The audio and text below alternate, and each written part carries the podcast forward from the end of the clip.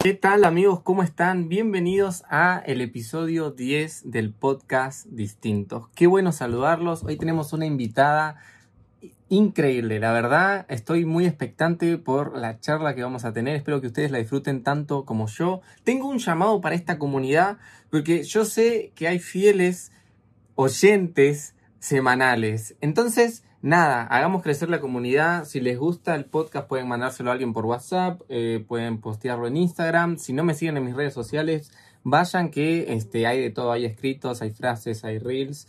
Y nada, hay un montón de contenido que se hace con mucho amor para ustedes. Pero sin más preámbulo, vamos a ver qué nos tiene esta charla con Vero Cepita.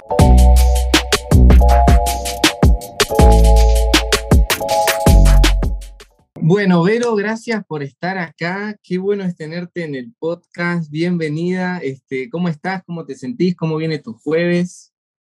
Todo perfecto, la verdad, todo bien. Muy, muy jueves hoy, muy día de trabajo. Muy jueves. Pero muy bien. ¿Cómo va la edición del video de Freedom Experience? ¿Para Bien. cuándo está? Bien, bien. El tema es que es un lío porque tengo que subtitular todo y a mí lo que más me interesaba subtitular era las partes que hablaba Justin, eh, que justamente las tengo que escuchar y traducir yo. Entonces eso es lo que más me lleva tiempo, pero re bien, ya lo quiero, ya lo quiero tener. Está buenísimo ese video. Yo lo vi, creo que desde la primera vez que lo vi, después lo vi dos veces más porque te vuela la cabeza. Es buenísimo, es buenísimo. Es, la verdad que es un evento eh, de, calidad, o sea, no es que, bueno, claramente porque hay algunas artistas increíbles, pero como que está llevado a cabo como si fuera un evento normal de, de cualquier artista, está buenísimo.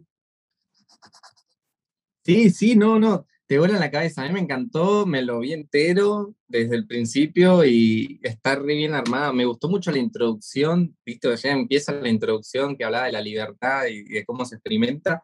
Este, Sí. Está muy interesante.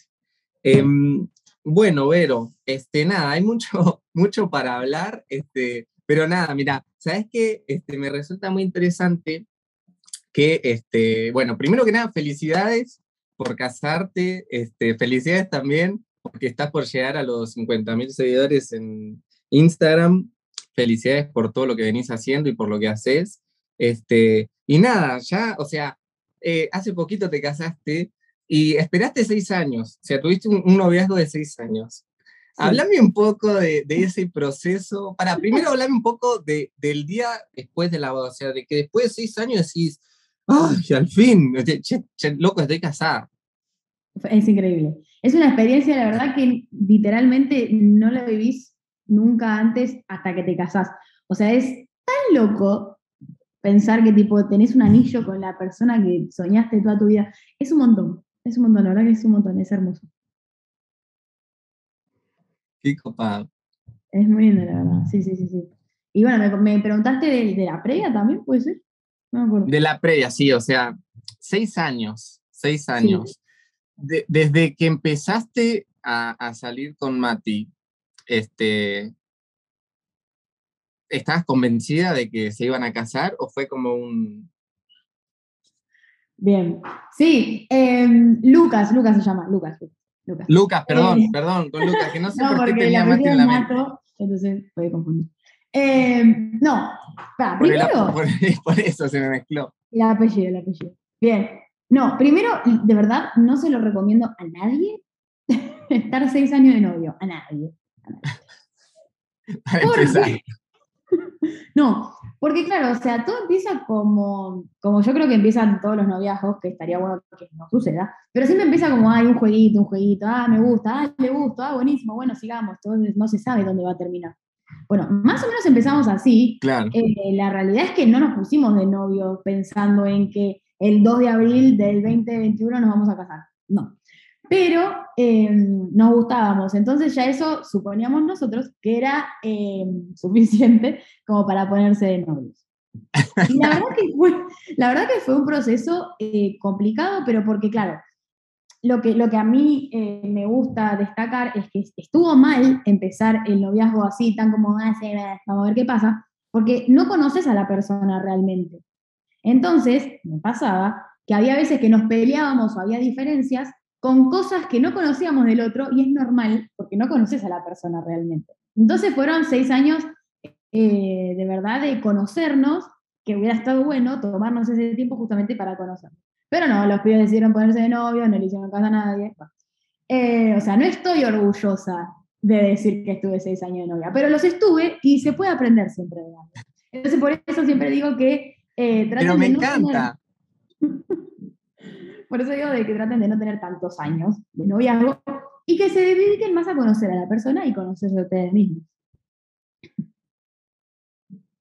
Me encanta. Pero pasa que me parece muy curioso también porque yo pienso también que cada historia de amor y cada pareja, cada relación es distinta, pero es como demostrar, viste que tipo Marcos Brunet siempre dice, es mejor terminar bien que empezar bien. Y como, como básicamente lo que acabas de decir es que empezamos mal, pero terminamos bien, ¿viste? Entonces, está buenísimo porque eso puede animar a un montón de gente que, que quizás piensa que, que, está haciendo las cosas mal en este momento, pero todo puede terminar bien. Eso es un lindo mensaje.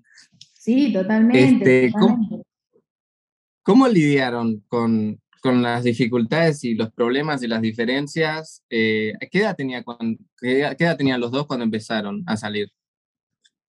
Eh, a ver, déjame pensar. Creo que yo 18 eh, y él 17. Sí, soy un año más grande que Lucas, chicos, sépanlo. Tomen nota, tomen nota, generación millennial, dice, se puede, se puede.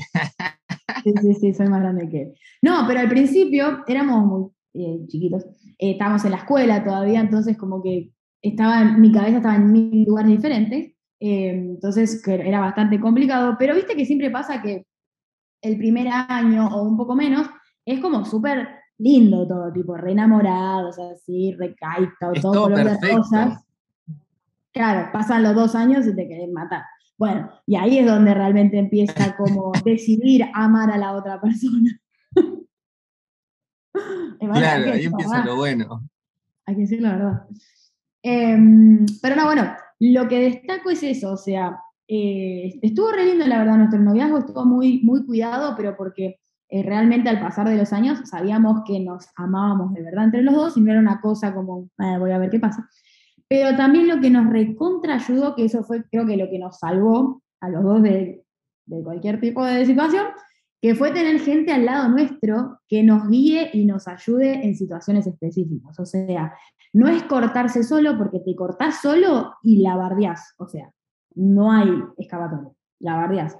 Entonces, en el momento que nosotros decidimos que haya gente que nos lidere, si se podría decir, pero me gusta más decir guiar, que nos guíe en nuestro noviazgo, ahí cambió todo y fue todo hermoso. Está buenísimo. Bueno, justamente te iba a preguntar, este, qué bueno que hayan, se hayan rodeado de las personas correctas que, los guiaron en, todos esos años. ¿Y qué, qué consejos tipo tenés acá que te hayan dado, como que nunca te olvidaste y que te sirvieron, que fueron súper clave a lo largo de todos los años? Y, y, no solo que los tengas grabados, sino que vos uses también para aconsejar y animar a los demás en situaciones así. Sí, yo creo que el número uno, que cuando me dijiste eso, yo dije, este es el mejor consejo. Número uno es nunca estar solo o sola con esa persona que te gusta. Porque la bardeas, o sea, no hay, no hay, o sea, no, no hay chance. sí, no, pero vamos a ser transparentes, tipo, bien ahí, bien ahí, capaz que ya tuvieran seis hijos, vos y Luquitas, así que menos mal que te aconsejaron eso. Sí, no, de verdad, de verdad. O sea, yo decía, ay, qué exagerado, si es re fácil, le digo que no y ya está. Sí, sí, Por eso, si yo podría aconsejar en este momento, si hay alguien que me está escuchando del otro lado, esto es para vos. No te quedes solo con tu pareja porque sabes que puede terminar mal eso. Entonces, siempre que quieras salir con esa persona, trata de que sea en lugares públicos, trata de que sea con amigos. Si quieren estar solos, está bien, pero que sea tipo con gente alrededor, no tipo, che, a mi casa, que no están papás. Eh, no, no. Entonces creo que ese es el consejo número uno. Clave, me encanta. ¿Qué otro? Bueno, después también me, me, gusta esta idea de también eso, como que tratar de en, donde está, en mi iglesia decíamos esta frase que decía, em, amistad larga, noviazgo corto y casamiento para toda la vida, o sea, matrimonio para toda la vida. Entonces, eso está re bueno saber que primero necesitas conocer a la persona. Y conocer a la persona es estar con esta persona en momentos buenos, en momentos malos, en momentos difíciles, en momentos donde te tenés que matar de risa, en momentos donde tenés que llorar. Y ahí realmente vas a conocer a la persona y ahí realmente vas a saber si es la persona que querés que esté con vos eh, o no. Y porque me pasa lo mismo, ¿viste? Como que a mí cuando a veces me, toca eh, hablar con gente en las redes sociales que tiene algún problema así, ¿no? Con la pareja, eh, siempre me pasa esto, como no vas, a, no vas a saber cómo reacciona la persona en tal situación si no la viviste con esa persona. Entonces, si vos estás con una persona para estar, para estar, número uno, te lastimás vos, porque en algún momento se va a terminar eso, lastimás a la otra persona, porque en algún momento se va a lastimar eso, y no terminás de conocerte ni a vos ni a esa persona. Entonces, ¿qué sentido tiene estar con, con una piba o un pibe por 10 minutos? O sea, es un bajón porque se terminan lastimados los dos. Entonces ahí es donde te tenés que tomar el tiempo para conocer a la otra persona. Sí, y bueno, en realidad vivimos en una sociedad de relaciones instantáneas y, y aparte, viste que ya ni siquiera va por lo, por lo de adentro, es como que ya de repente si el físico te deja de gustar, ya lo descartás. Y, y antes quizás era como un poco más largo porque ya no, tipo, esta persona tuvo tal reacción no me gusta. Ahora ya ni siquiera va por eso. Y yo me imagino que de ambas partes este, habrán visto cosas como que, uy, mirá cómo se puso Vero. Eso no me gustó mucho. Eh, y, eso, o sea, ¿cómo lo, lo hablaron y, lo trabajaron? ¿Qué consejos dan en cuanto a eso? Porque sí, obviamente, este, yo, o sea, uno nunca está preparado, esto es lo, mi manera de pensar, ¿no? Uno nunca está preparado realmente para estar de novio porque hay cosas que vos no puedes aprender o mejorar hasta que estás de novio. Si no estás con una persona, nunca vas a tener situaciones eh, específicas de pareja, ¿viste?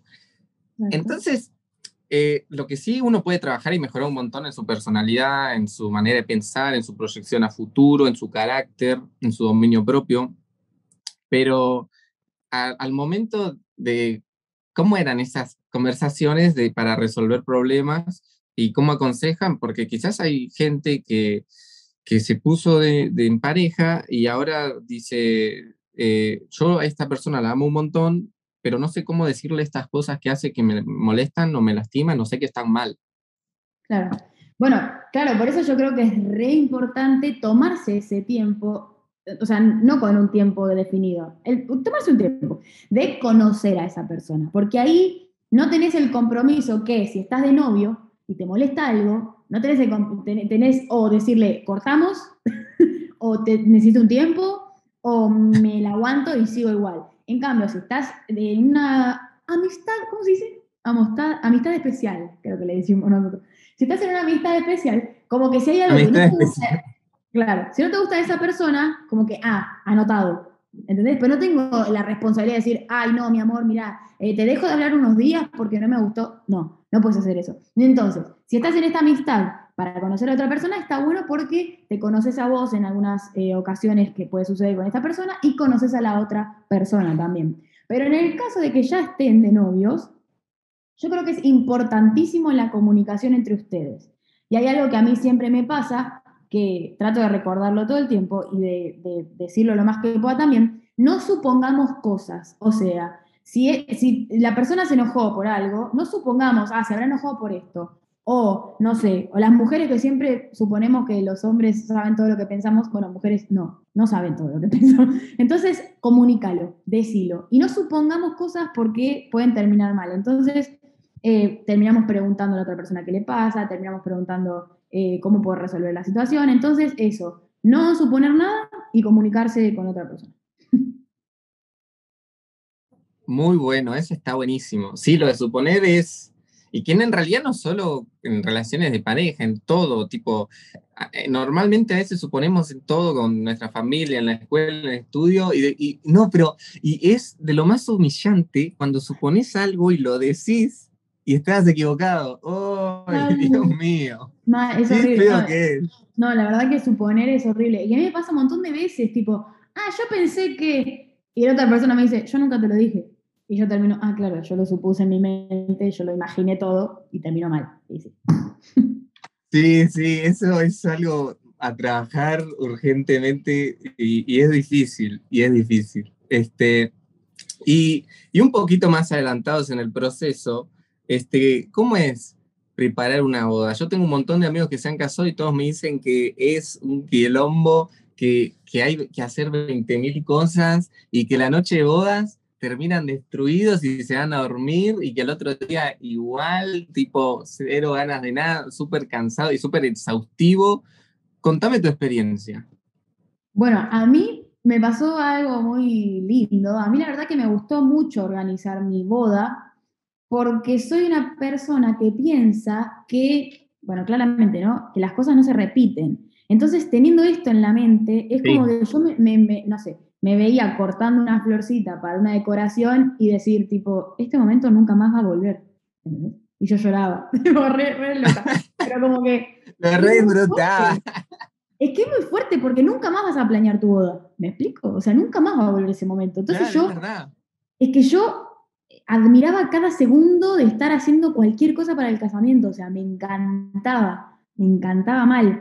Y la verdad que sí, es, es em, trabajoso hacer una boda, pero yo creo que también hay que, hay que caer como un poco en la realidad, ¿no? Porque yo también quería mi casamiento Disney, pero no iba a pasar. O sea, no iba a pasar, no nos daba Es difícil, sobre, todo, sobre todo en este momento, es, está complicado eso. Exactamente, no te da. Entonces también eso, y más para las mujeres, que solemos flashearlo un poco, bajemos un poco la expectativa y vayamos acorde a la situación del país, no sé, tu economía, a lo que pueda llegar vos. Eso me ayudó un montón para bajar mis expectativas, porque yo, claro, yo me imaginaba fuegos artificiales, eh, un sol increíble, las flores en el piso. No, papá, nada que ver. Entonces ya vas de a poco. Obviamente que está bueno soñar tu boda perfecta, pero yo creo que en esos detalles es donde chocas con tu pareja. Que tipo que tu, que tu novio no te entiende, que no quiere lo mismo que vos, que no sé. No, no, no, no pasa eso. La mujer siempre va a flashearla, el hombre siempre va a la realidad. Entonces ahí es donde tenemos que juntarnos para poder crear la boda perfecta para nosotros. Y eso fue mucho lo que nos pasó con Lucas. Lucas era el que ejecutaba la idea y yo era la que pensaba la idea. y ahí como que nos uníamos entre los dos. Y si Lucas me decía, no, no, mira, amor, esto es imposible, yo decía, bueno, ok, listo, tenés razón, es imposible, vamos por un nivel menos. Pero se hacía, ¿me explico? Me encanta, sí, me encanta. Imagínate tener tipo, che, esto es imposible. Bueno, hacer lo posible. Bueno, es, ese es el momento en el que se pelea la pareja. O sea, es obvio que yo, si quiero fuegos artificiales, no los voy a poder tener porque eh, no se puede tirar en un espacio abierto, qué sé yo, en un parque, no se puede. Entonces ya está, o sea, me lo saco, es un ejemplo, ¿no? Pero siempre pasa eso, como que queremos matarlo al pibe, pobrecito que se desvive por hacer la boda. Porque seamos sinceros, al hombre no le importa el casamiento. o sea, no le interesa el casamiento. Él quiere llegar a la noche de boda y nos vamos de viaje y ya está. La mujer quiere la boda soñada. Entonces son miradas diferentes. Entonces, ahí es donde tenés que respirar y trabajar en equipo. Y buscar ayuda también. Siempre es importante buscar ayuda en parejas que ya se casaron, ya tuvieron experiencia. Está bueno, está bueno. Bueno, sí, yo, bueno, este, tipo, me imagino, poner en, en este momento en específico, o sea, está muy difícil hacer una, boda, o sea, está todo re caro, ¿viste? Y conseguir las cosas, el evento. Y pienso, hace unos meses estaba pensando esto, no me acuerdo con quién lo hablé, pero pienso que quizás el hecho de poder eh, hacer una boda, que no sería una boda de, Disney, como digo, pero una boda bien, está muy difícil y eso puede desmotivar o hacer echar para atrás a gente que tiene ánimos y deseo de casarse. ¿Viste? La situación económica o el contexto de un país. Y me parece que no está bueno eso.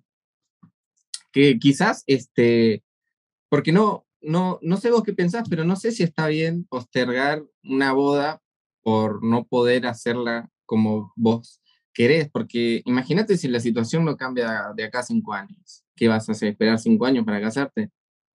Claro. Sí, sí. Obviamente que eh, es súper importante planearlo con tiempo, no como hice yo, que lo planeé cuatro meses, o sea, no es nada. Traten de, de planearlo con tiempo, porque siempre surgen estas cosas, estos imprevistos, de estos que vos tenías planeado una cosa, no se puede, tenés que buscar la alternativa, te lleva más tiempo, y ni hablar de los papeles para el civil y sacar el turno. Eso es otro mundo, todo mundo. Uh, pero claro, y este año eso habrá sido un lío. No sé lo que fue, ay, fue horrible, yo lloraba, yo lloraba. No había turno, ¿no? No había turno, yo me, me quería, yo me quería casar el 30 de marzo eh, y no había turno para el 30 de marzo. No había turno. No había turno. Entonces me terminé casando en abril. Yo no quería en abril, tampoco que me morí por casarme en abril. No, pero yo tenía pensado otra cosa. Entonces, ese, por ejemplo, ese problema es eh, un, un, blanco súper fácil para que la pelea surja. Entonces, eh, yo creo que, que, eso, bueno, lo que decías vos, de, de que si por un tema se tiene que posponer la boda, yo de hecho lo tuve que hacer o sea, yo tuve que entender que la situación no se iba a poder hacer el 30 de marzo, dije, listo, tranquilicémonos, se hace más adelante, no importa, pero se hace. Entonces, yo creo que hay que ver por qué motivo se eh, atrasa la boda o se adelanta, ¿no? Pero siempre pensando por qué se casan también. Yo creo que eso es re importante saber, o sea, em, había veces que yo personalmente yo me enfocaba como, sí, ya me quiero casar porque ya quiero vivir con vos y quiero estar juntos. Pará, pará, pará, pará. O sea, es mucho más profundo el por qué te casas con una persona. Entonces también eso me hacía como bajar un cambio, respirar y seguir organizando lo que había que organizar. Antes de, de, cambiar de tema, que tengo una pregunta que no quiero que se me escape, pero recién dijiste, casarse es mucho más profundo. ¿Qué es casarse? Es un bajo, no, mentira. No, pero casarse uno piensa que es tipo, no, sí, porque es un estrés, de verdad que es estresante. Pero uno piensa que casarse es, sí, pero ¿por qué uno piensa que casarse qué es? Vivir con otra persona o formar una familia con otra persona. En realidad en el matrimonio como que, o sea, yo no viví mucho tiempo todavía con Lucas, llevo cuatro meses eh, nada más, pero como que es un montón, porque se, es como si dos culturas diferentes, dos personas diferentes se juntan. Eh, ahí explota todo, o sea, explota, de verdad. Entonces, si vos no tenés fijo el por qué te estás casando, eh, surgen peleas por cualquier motivo. Entonces, nosotros con Lucas, cuando planeamos esto de casarnos, estaba la pregunta, tipo, ¿por qué? ¿Por qué ahora y por qué no antes o por qué no después, etcétera? Entonces nosotros entendimos que queremos ser familia para, para un montón de personas entonces, tenemos que estar eh, conscientes qué significa ser una familia para otra persona. Entonces, eh, hay un montón de decisiones que hay que tomar en eso, hay un montón de cosas que hay que cambiar, personales de cada uno. Entonces, al saber por qué te casas, no es solamente, porque obviamente es un montón estar con otra persona, obviamente es lo más lindo que, que uno imagina cuando se casa, pero es proyectar algo juntos también, y ahí es donde se empiezan a trabajar los corazones de cada uno. Eh, podríamos decir visión y propósito. Exacto. Muy bien. Este, y retomando un poco, viste que contaste nada, lo del civil que este, no se pudo. Eso habla de eh, adaptación a las circunstancias, viste, algo que se puede aplicar no solo en la pareja. De hecho, mira, tengo un amigo que se casó este año, que él se tenía que casar el 30 de abril este, y bueno, fue, creo que justo cuando volvió todo a fase 1, ¿viste? Y se terminó casando el 9 de julio, ¿viste? Y nada, tipo, fue un bajón porque yo iba a viajar a su boda, al final no pude ir, se casó el día de mi cumpleaños, al final se casó el 9 de julio y yo justo no podía viajar. Y, y todo tipo salió como no lo esperaban. Eh, había mucha gente que estaba invitada y no fue, y había gente que no estaba invitada y fue, ¿viste? y tipo, todo, todo, una cosa de locos, pero supieron adaptarse, igual disfrutar este, su boda y, dar lo mejor de ellos mismos, este, y la pasaron súper bien. Este, y que, porque han tenido ustedes, por lo que yo ya llevo escuchando y lo que conozco, una buena adaptación ante las circunstancias ¿qué consejo puedes dar en cuanto a eso? Porque a veces uno se porfía y se pone cabezadura en que quiere que algo salga de determinada manera, pone, le pone fecha a las cosas o, se endurece con que quiera que esto sea así y capaz que nunca va a ser así. Eh, o ahora no. Claro, bueno, por eso decía que, que, o sea, cosas malas, no sé si cosas malas, pero cosas que cambian nuestros planes van a pasar siempre. O sea, siempre hay un plan que va a salir, no, o sea, no siempre va a salir exactamente como queremos. Hay veces que sí, pero no siempre. Entonces, en esos planes que no siempre salen como queremos, ahí es donde realmente se ve la, la unión de la pareja. Porque, por ejemplo, yo me ponía recontra mal cuando entraba al registro civil por horas y horas y no había turno, o sea, no había, o sea, yo no me podía casar, no podía casarme directamente, no podía casar.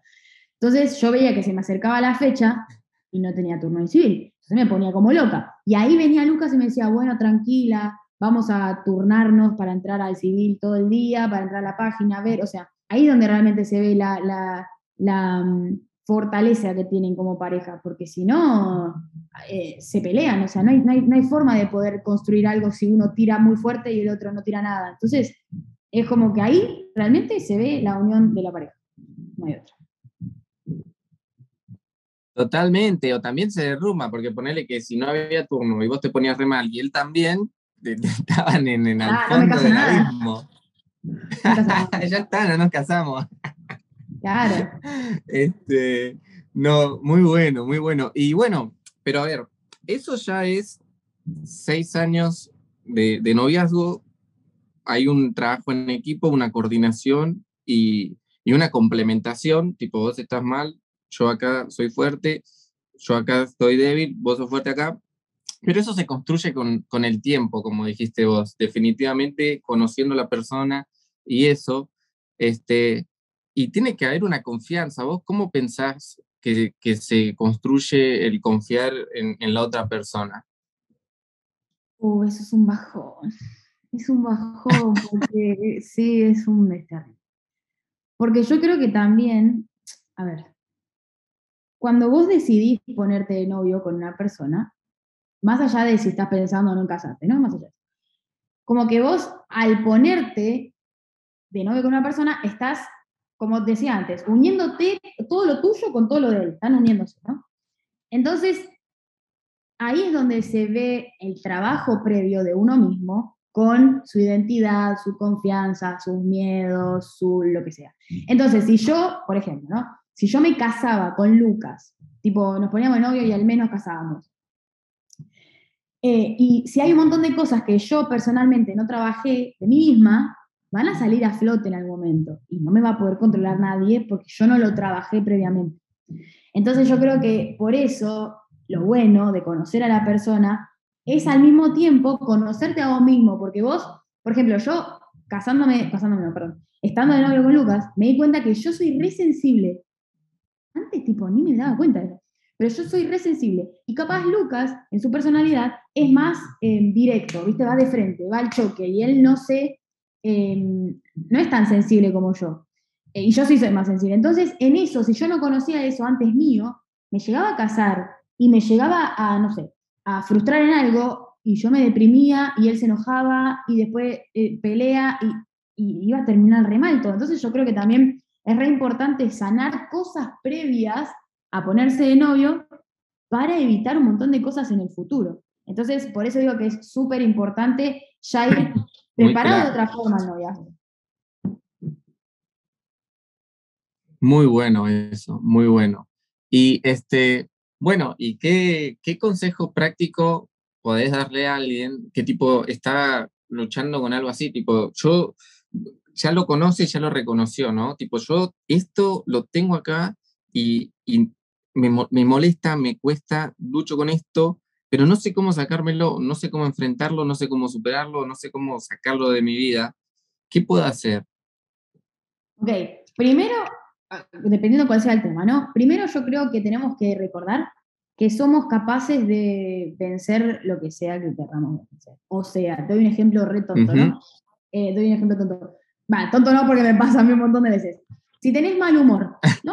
Por ejemplo, te sale tener mal humor Bueno, no hay excusa. Ah. Yo tengo mal humor a veces terrible. Pero lo que digo es, no hay excusa eh, para estar de mal humor. O sea, vos decidís. Y cuesta un montón en realidad no estar de mal humor. Pero no es imposible. O sea, es tu mente que tenés que decirle, flaca, deja de estar de mal humor, de estar de mal humor, y cambiar. Eso es recontra difícil, pero es posible, o sea, todo lo podemos hacer. Primero y principal. Entonces, yo creo que es una decisión que tiene cada uno con su carácter. Eso es primordial.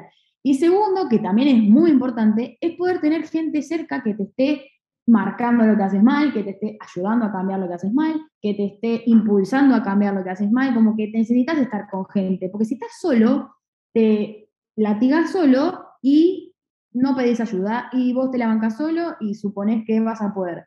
No. Entonces es saber que podés vencer lo que sea que te esté sucediendo y buscar ayuda. Esas dos cosas. Muy bueno. Bueno, mira, y ya para cerrar este tema, pero hay algo muy interesante que, que leí hace poco, pero yo siempre lo supe, vos también, pero tipo hasta que no lo leí fue como que, oh, es verdad.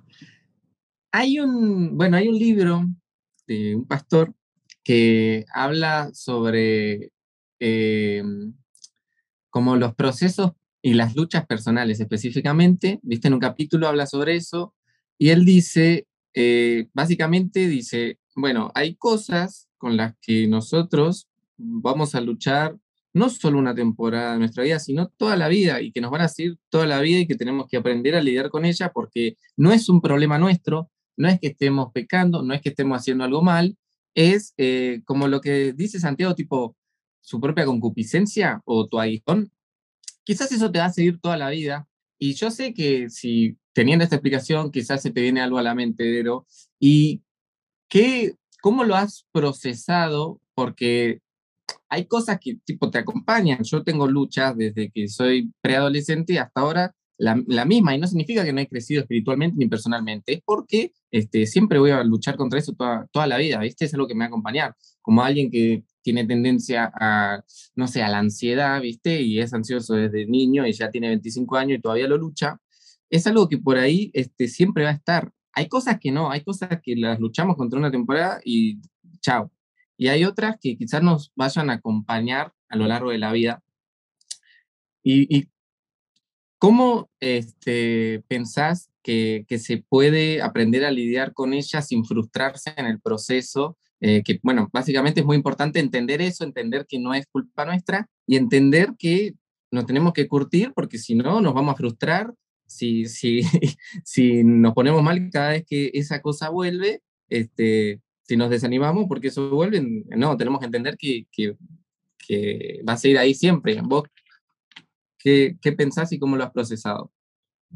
Bien, eh, bueno, yo hace poco aprendí, porque no sabía la verdad, que eh, hay dos palabras que capaz pensamos que significan lo mismo, pero no es lo mismo, que es, una es temperamento y otra es el carácter de una persona, ¿no? Viste que a veces te dicen, ay, qué carácter de porquería que tenés. Bueno, eh, el carácter, lo que yo aprendí, es que el carácter es modificable, o sea, vamos construyéndolo, nuestro carácter, depende de lo que nos pasa, eh, no sé, lo que vivimos, la educación que tuvimos, etc. Entonces el carácter se puede modificar.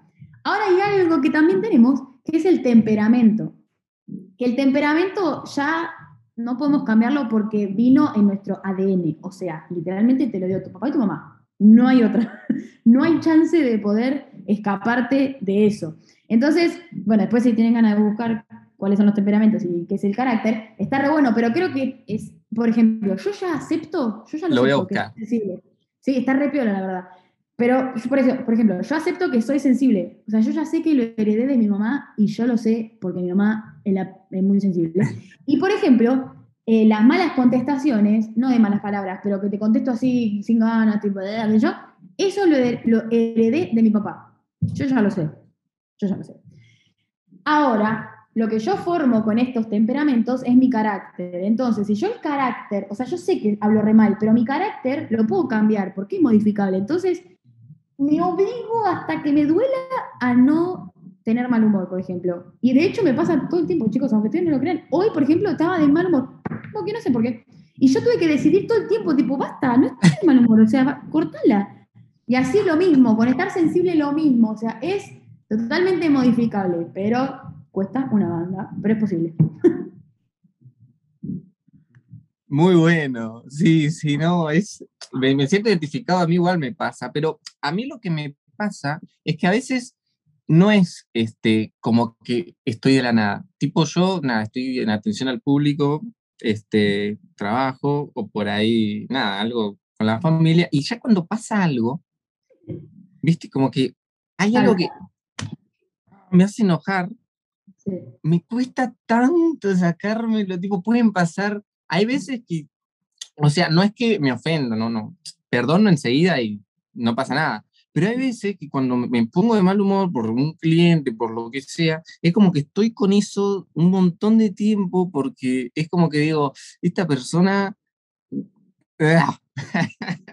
Pero nada, este, lo proceso dándome un, cambio de mente, tipo un, despeje. Me pongo a ver algo divertido en YouTube o a orar o a leer la Biblia, me pongo el último disco de Elevation y se me pasa, ¿viste? Pero, pero no, no, no, puedo dejar que mi mente siga maquinando porque voy a seguir enredándome y más en el asunto. Y, y es una forma de salir. Exacto, también es este importantísimo reconocer. Reconocerlo es importante, o sea, si no te haces el otro, no, porque si no, siempre tiene la culpa el otro, ¿viste? No, porque él me hizo enojar, porque esta me hizo. No, no. y es súper importante eso. Eh, hace un, rato lo iba a decir y me olvidé lo de reconocer. Y también, eh, bueno, lo de hacerse cargo, y recién dijiste algo que se me fue. Ay, se me fue. Bueno, no importa, pero nada, o sea, vos reconociste que sos sensible y en base a reconocer puedes empezar a trabajarlo. Por eso hay que tener un corazón enseñable, porque si alguien te dice, che, no podés hablarle así a la gente, y vos decís, no, pero son todos unos sensibles, no sé qué, nunca vas a crecer. Y, me encanta porque estamos hablando de cosas de, crecimiento personal que no solo se involucran en cuestiones de relaciones, sino para toda la vida. Porque para mí, Vero, eh, el crecimiento personal me apasiona. Yo pienso que como hijos de Dios y personas, somos la élite de la creación del Señor y podemos llegar muchísimo, muy lejos y muchísimo, muy alto, pero todo depende de cuán dispuestos estemos nosotros a, sacrificar para eso, ¿viste? Entonces, es una cuestión de, crecer y de mejorar cada día y no desanimarse cuando haya días en los que no crezcamos. ¿Y vos qué haces después de un día en el que decís, hoy retrocedí 200 pasos? Es el peor día ese, siempre me pasa igual. Sí, chabón, pero pasa un montón. Pasa, y lo peor es cuando venís de racha, ¿viste? Tipo venís, uh, vengo re bien, vengo re bien, y de repente, pum, y decís, no. Eh, la verdad que son horribles esos momentos, pero creo que también son importantes para crecer. Porque si no estaríamos como en un constante, está todo bien, y estamos como en, el mismo lugar. Entonces, esos lugares como. Claro, sí de quiebre, o no sé cómo se diría, pero así como esos, esos momentos bajón, que te ayuden para, o sea, ¿viste cuando te dicen que, no retrocedas, sino que tomes impulso para ir más para adelante? Bueno, lo mismo. Entonces es como tomar un impulso para ir más lejos en, la siguiente. Entonces, siempre nos va a pasar, siempre, a mí me pasa todo el tiempo. me frustro todo el tiempo yo. A todos, a todos, ¿no? Pero es súper importante en estos días hablar de eso porque nada, vos estás todo el tiempo con jóvenes y adolescentes y se ve una tendencia a una primer frustración y tiro la toalla. Y hay que fortalecer el, carácter. Por eso, este, qué bueno poder hablar de estos temas. Creo que, que es súper importante y que podemos animar un montón. Y a ver, ¿qué? Vamos a cambiar un poquito de tema. Dame tres cosas que en tu experiencia en un noviazgo no hay que hacer. Pero no, obviamente, de este, no, quedarte a solas con tu pareja en una casa. Dame algo más ahí, tipo, no hagas esto. Pensalo mm. tranqui. Que vos digas, yo lo hice, yo lo hice y fue mi peor error como novia. o algo así. Em, bueno, a ver, yo creo que una cosa importante es, em, a ver, no creerse como el centro de la relación, O sea, no sé si me explico. O sea, pensar que es de a, dos esto, o sea, es un dúo. Entonces, si vos crees que son más importantes que el otro, eso puede llevar a eh, generar incomodidades. Entonces creo que eso, como pensar en los dos y, siempre está bueno pensar un poco más en el otro también, sabiendo que el otro piensa más en vos. Entonces, como que hay un equilibrio ahí. Bueno, esa, esa puede ser la segunda, tener un equilibrio. Eh, está bueno, muy bueno. En todo igual, no tipo, eh, yo te trato bien, vos tratame bien, genial. No, sino que en todo, o sea, también recordar que los excesos siempre también es malo, o sea, no sé, un equilibrio en ver a mi novio, ver a mi familia, ver a mis amigos, salir con mi novio, salir con mi familia, salir con mis amigos, como que tener un equilibrio en todo también, o no sé, gasto más plata en mi familia y no tanto en mi novio, o la, misma, la, misma, plata, un ejemplo, ¿no? O no sé, eh, el tiempo que estoy con cada uno, como que tener un equilibrio en esas, en esas cosas. Y, y yo creo que también es es súper importante. A mí, a mí específicamente con Lucas no me pasó, pero en general creo que pasa, como el querer aparentar a otra persona. Eh, no tanto como el físico o como, no sé, eh, físicamente, sino en la forma de hablar, hablamos así, tal, de tal forma porque a la otra persona le gusta, o nos vestimos de tal forma porque a la otra persona le gusta, o vamos a tales lugares porque a la otra persona le gusta. No, sino que ser transparentes en ese área. Entonces, ahí realmente vas a poder conocer a la otra persona, porque si no estás conociendo a una persona. Sí, sí, súper importante. Sí, entonces esas tres cosas creo. Em, el equilibrio. Muy clave, sí. No, y re importantes, re importantes. No, porque si vos, o sea, ¿sabes qué pasa con la transparencia? Que si vos en un principio, o sea, no importa si no son novios, pero amistad especial, lo que sea, estás como dando una imagen para no espantar a persona, para caerle mejor, ¿por cuánto tiempo vas a poder mantener eso? Porque después cuando sea vos mismo, ¿sabes qué? Va a ser peor. Exacto, es como cuando te maquillas un montón y te invita a la pileta, te quiere morir. No sabes qué hacer. qué buen ejemplo, sí, sí, totalmente. O es como cuando, es como cuando seguís a alguien en Instagram, viste, después lo ves en persona y era todo filtro. Exacto. Bueno, soy la misma persona. Problemas del 2021 ese. mal, mal, mal, mal. Bueno, bueno, este, nada, gracias por tu tiempo, este, gracias por la buena onda, por la sencillez. Y bueno, para ir terminando, quiero cambiar un poquito de tema. Realmente me pareces una persona muy, muy creativa en lo que hace. Tipo, yo veo, no sé, o sea, es como algo re normal. No sé por qué me asombra tanto. Tipo, hay tanta gente que no ve contenido, pero vos, no sé, con, tus encuestas, tus historias de Instagram, con los posts, pasa que sos muy extrovertida también, pero te veo muy creativa. Quiero saber de dónde sacás esa, este, esas ideas o, o, esa energía aún este, teniendo eh, qué sé yo, un día de mal humor o cosas así que surgen diariamente, cómo, cómo, cómo lográs sacar creatividad, ideas y largar lo mejor de vos. Este, me encanta la verdad lo que haces. Eh, y no sé, por ejemplo, desde lo de las historias de Instagram hasta los videos, hasta las cosas que pones en, este, en los posts. Por ejemplo, eh, hay un post que me da mucha risa y me encanta, que subiste con Lucas y dice, felices cuatro días de casados arre intensa y es muy bueno. Es muy bueno eso. Es un montón. Bueno, a mí, sabes que justo ese tema me, no sé, como que me llama la atención cuando me preguntan de eso, porque un montón de veces siento que no tengo ideas, o sea, ya no sé qué más poner, ya como que no se me ocurre más nada y me quiero poner una panchería, ¿no? Y dejar de subir contenido de Instagram porque no se me ocurre nada. Entonces, eh, yo creo que en ese momento, es como te decía antes, que cuando caemos, en ese momento es donde más tenemos que poner nuestras fuerzas para poder ir más adelante. Y yo creo que lo de crear contenido, primeramente, como que trato de, siempre de inspirarme en como si Jesús tuviera un Instagram, como si Jesús tuviera redes sociales, tipo cómo haría las cosas. Y, y, yo creo que Jesús tipo tiene sentido del humor, claramente, la vez que me reí con Jesús. Entonces, como que sabiendo que él también tiene sentido del humor, eh, poder tomarlo como de ese lado. Y también entender que, que existen las tendencias, o sea, que querramos o no, las tendencias existen. Entonces, es hablar de lo que la gente habla y también es hablar lo que a mí me hubiera gustado que me digan. Entonces es como un conjunto de cosas. Hablar de lo que a mí me hubiera gustado que me digan, hablar de lo que la gente habla, eh, hablar como si fuera el Instagram de Jesús, el TikTok de Jesús. Eh, entonces como que esas tres cosas son las que me ayudan. Igualmente, la cantidad de veces que tengo cero ideas es frustrante. Y ahí es donde tengo que volver a pensar un montón y ahí capaz salen. Pero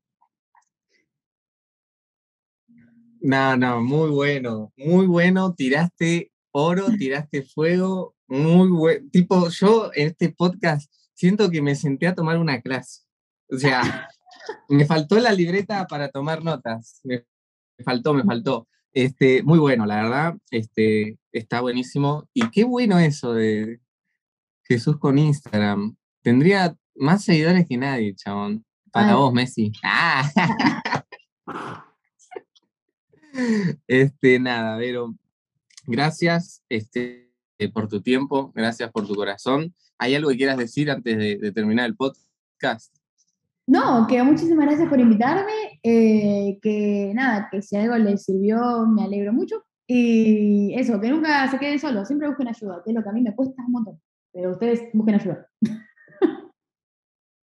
Buenísimo. Gracias, Vero. Gracias por tu corazón. Distintos, gracias por quedarse escuchando hasta acá. Nos vemos en el próximo episodio. Que tengan una excelente semana, un excelente día. No importa qué día estén escuchando esto. Nos vemos en el próximo.